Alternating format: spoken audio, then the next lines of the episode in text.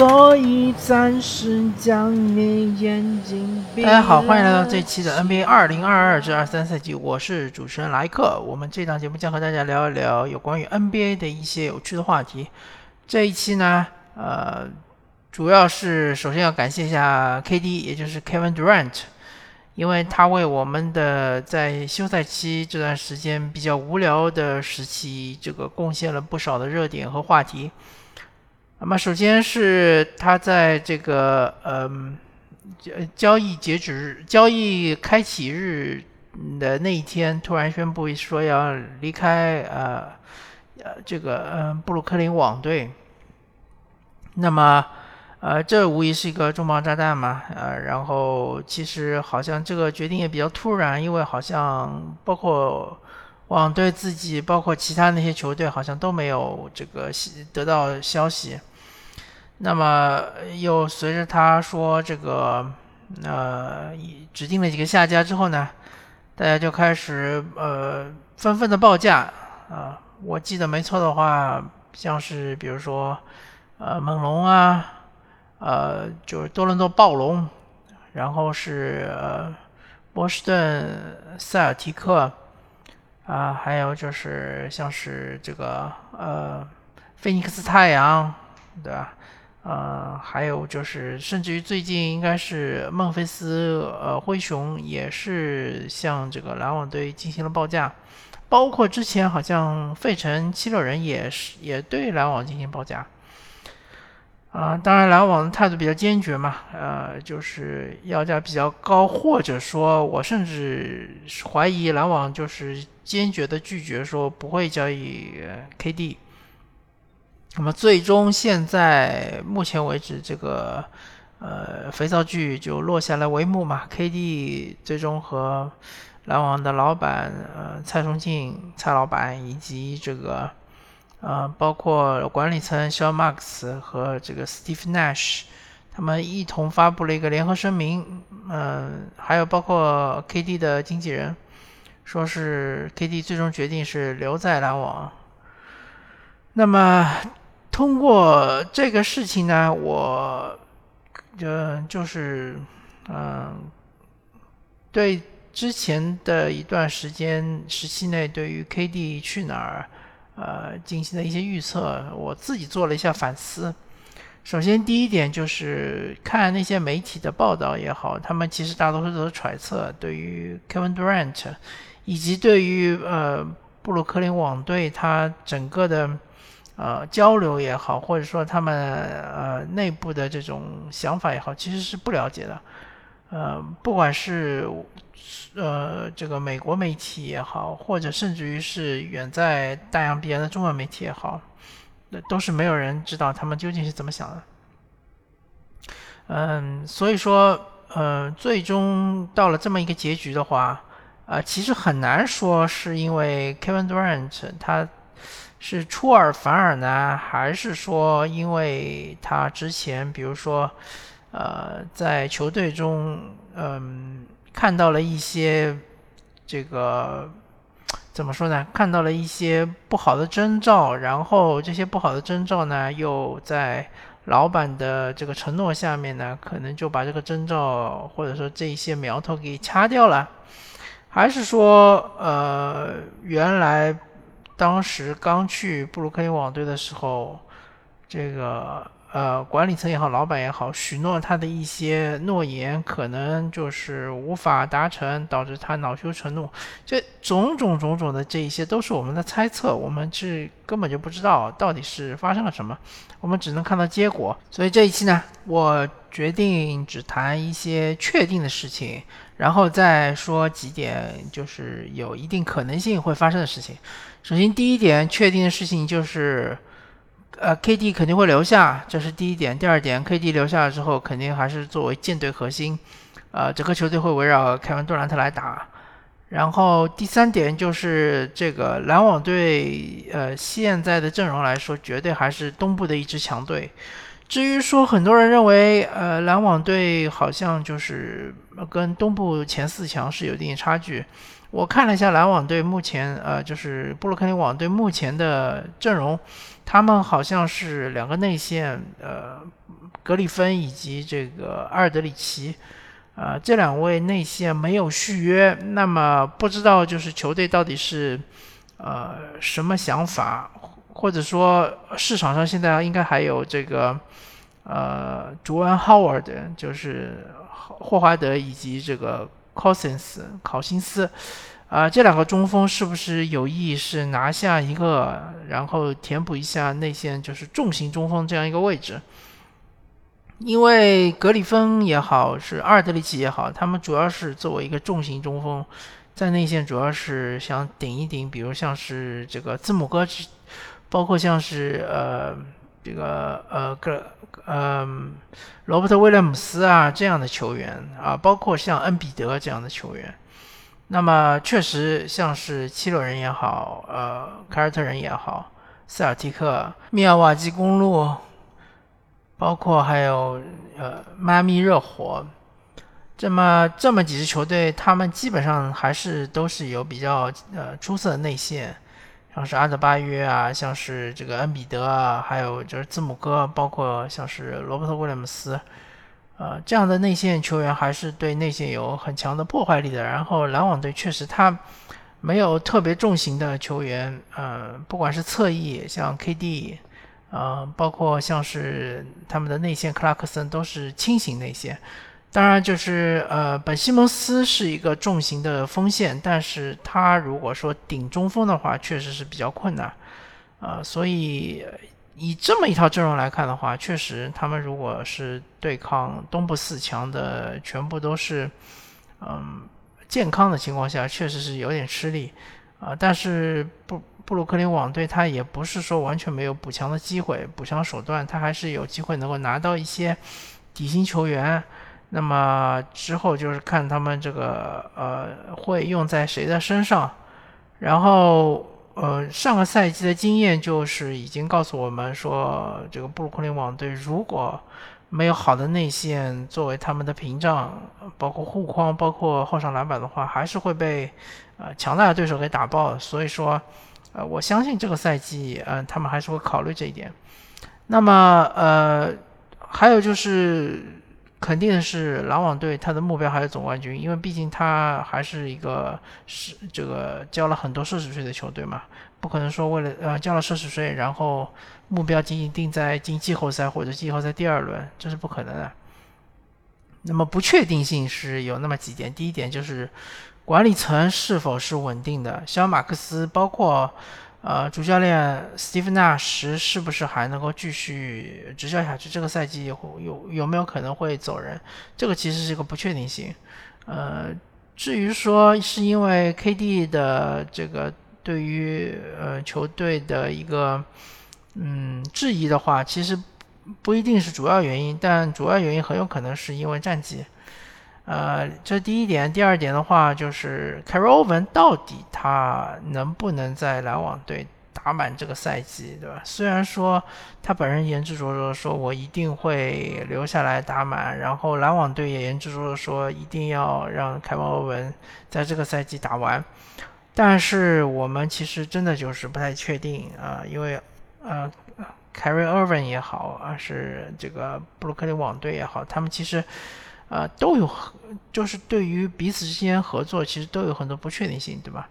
那么还有一一个就是可能性，就是说，呃，本斯本西蒙斯，就是本西蒙斯，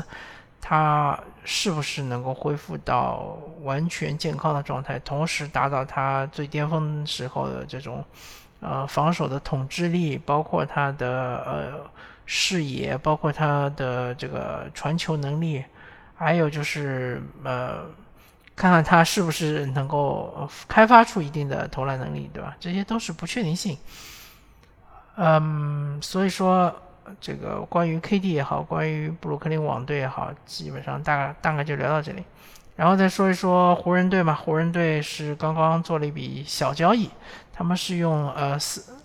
呃斯坦利约约翰逊，包括他们的这个塔克，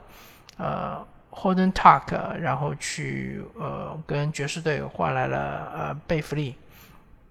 那么贝弗利这个球员其实大家都非常熟悉嘛，我本人也非常熟悉，因为他主要是从火箭队打出来的嘛。那么他作为一个三 D 球员，他最吃亏的一点就是他不是个侧翼，对吧？其实我们大大多数情况下所认识的三 D 球员都是侧翼。侧翼的好处就是说，他有向上和向下的一个摇摆的能力。就是说，你如果是个侧翼球员，你既可以防对方的空位，也可以防，呃，防到这个四号位，甚至于能够稍微顶一顶中锋，对吧？但是贝弗利他没有向上摇摆的能力，呃，同时他面对对方的重型侧翼的话，也是会非常的吃力，呃。当然，如果你仅仅让他防，比如说像是什么加兰啊，或者说莫兰特之类的这样的球员，他还是呃比能够胜任的。当然，呃，如果说让他防到一些相对来说比较重型的控卫，或者说是侧翼，比如说像呃詹姆斯哈登啊，或者像是斯马特啊这样的球员，他可能就比较吃力了。但是我们都知道，现在联盟的这个打法基本上是以挡拆起手嘛，所以说贝弗利其实防挡拆很吃亏啊，因为他确实是，嗯，身材比较瘦弱一点，啊，当然也不算瘦弱吧，他就主要就是说他急掩护是会比较吃力，呃，所以说，嗯，怎么说呢？贝弗利其实防无球可能会更好一点，比如说防这个库里可能会更好一点，但是。让他去防这个有球持球的单打手，呃，尤其是如果对方是以挡拆起手的话，啊，那么他防的效果可能不如大家想象那么好。当然，贝弗利他有他的优点嘛，他第一就是他三分球还比较准，第二就是他有一定的呃内线的篮板能力，对吧？啊，常常呃，尤其是在火箭那时候他还比较年轻的时候，有时候还是能拿到十个篮板。十个加的篮板，作为他这个一米八几的控卫来说，还是比较出色的吧，篮板能力。但是他作为一个后卫来说，他没有组织能力，没有突破能力啊，这其实还是比较致命的。不过对于湖人来说，确实确实不需要后卫这个位置上有什么组织和呃突破的能力，所以进攻端他可以老老实实蹲在底线，蹲在底角，就是接球投三分嘛。啊，其实对整个湖人还是比较契合的吧。但是湖人队，啊，整体来说，他们确实在西部看目前的阵容没有什么，啊，特别大的竞争力吧。所以我看接下来湖人可能还是要进行进一步的这个动作，啊，之后就不知道他们会进行什么动作了。然后，呃，最后的话，我就说一说今天我看了一段录像嘛，主要是说这个希腊队和嗯这个塞尔维亚队的一场，应该是呃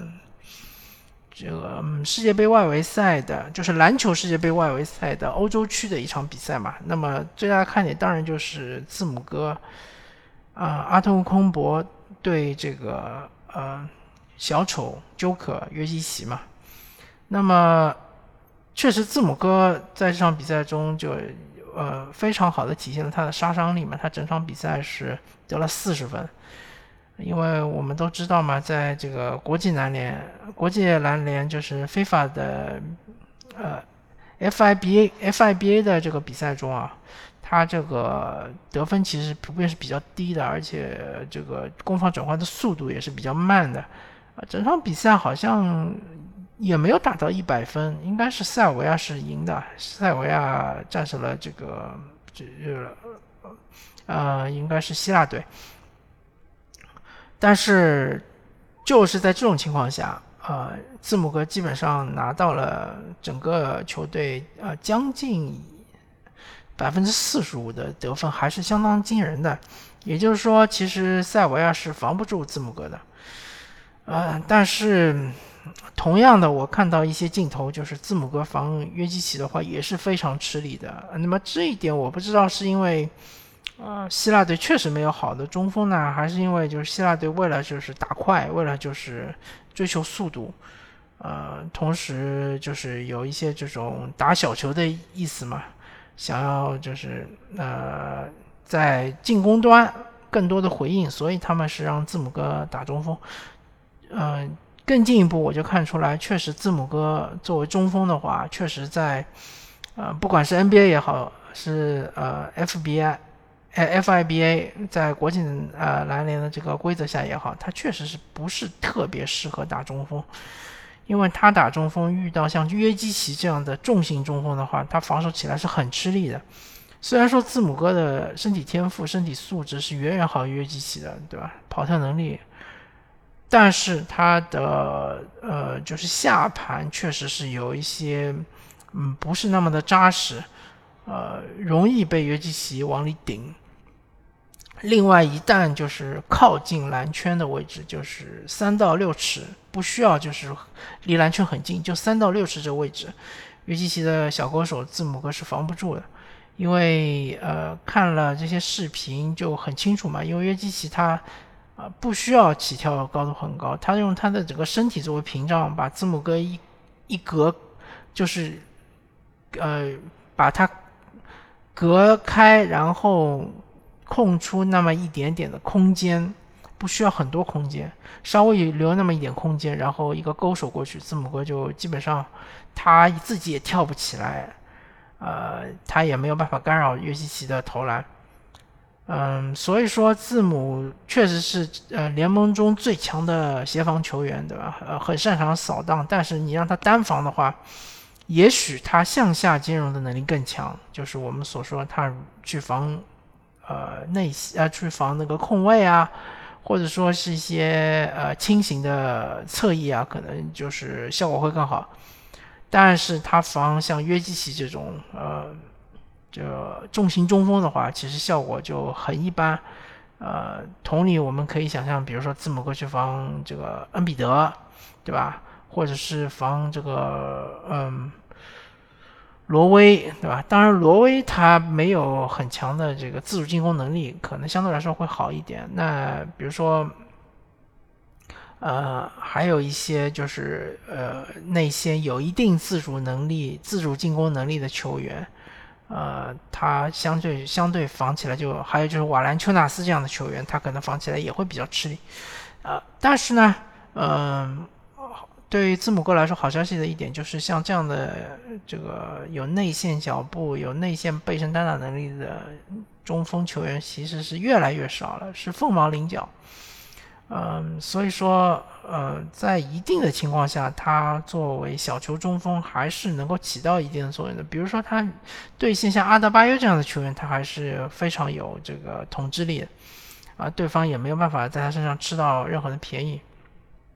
我就主要就是说，啊，这段视频啊，因为我也没有看直播嘛，它主要是个集锦。这段视频还是给我印象很深，像有很强的内线攻击能力的重型中锋，对面对 NBA 级别最顶尖的侧翼球员，还是有，尤其是进攻端还是有很大的优势。那么这其实也提醒了我们说，如果你是一个。呃，内线的运动员，你想要在啊 NBA 就是能打出一片自己的天的话，呃，如果你你是一个重型的内线，同时你肯定没有办法做到脚步特别的快的话，那你可以尝试向约基奇学习，对吧？约老师这一套。当然，约基奇他的控球你可能学不会的，因为他可能是从小就打控控卫出身的。那没关系，你如果有这个内线的这种，呃，翻身跳投啊、背身单打、小勾手啊这些小技巧的话，还是，呃，可以就是有一番作为的。那么看到约基奇打字母哥打的还是相对比较轻松的，我就想起二十年前啊，沙克奥尼尔对吧？大鲨鱼奥尼尔，他其实是约基奇的升级版。嗯，他的体重其实是比约基奇还要稍微重一点，但是他的灵活性是不，呃，不输约基奇的。同时，他的爆发力、他的弹跳是远远超过约基奇，跟他不是一个级别的。尤其是奥尼尔刚刚进入联盟的时候，在这个魔术队那几年，他还没有就增重嘛，他这个跑跳能力非常强悍。当然，就是说比起约基奇的这种呃。呃，就是传球能力、传球视野，包括约基奇的控球能力，那奥尼尔是不存在的，没有的。但是因为他有更强的、更强悍的身体素质，所以他的内线的这种护框啊，啊，在内线的这种威慑能力啊，是远远强于约基奇的。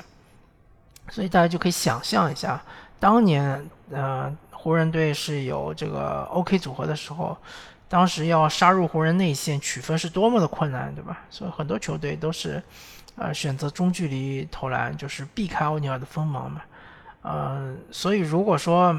啊，在现代篮球里面有一个内线球员可以帮助你完全封锁禁区的话，那其实是很很厉害的，因为。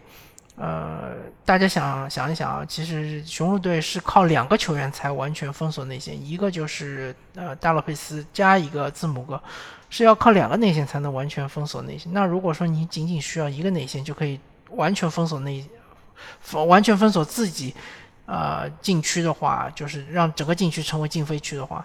那么你就可以让其他的四个外线球员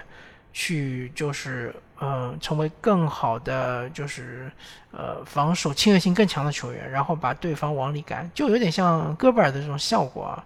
啊，当然奥尼尔因为他体重那么大嘛，所以你根本在空中没有办法顶开的。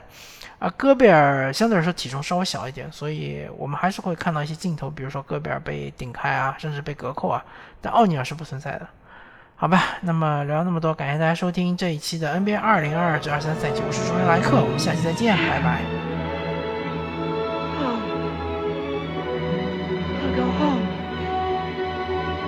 Think of some way to get him back. After all, tomorrow is another day.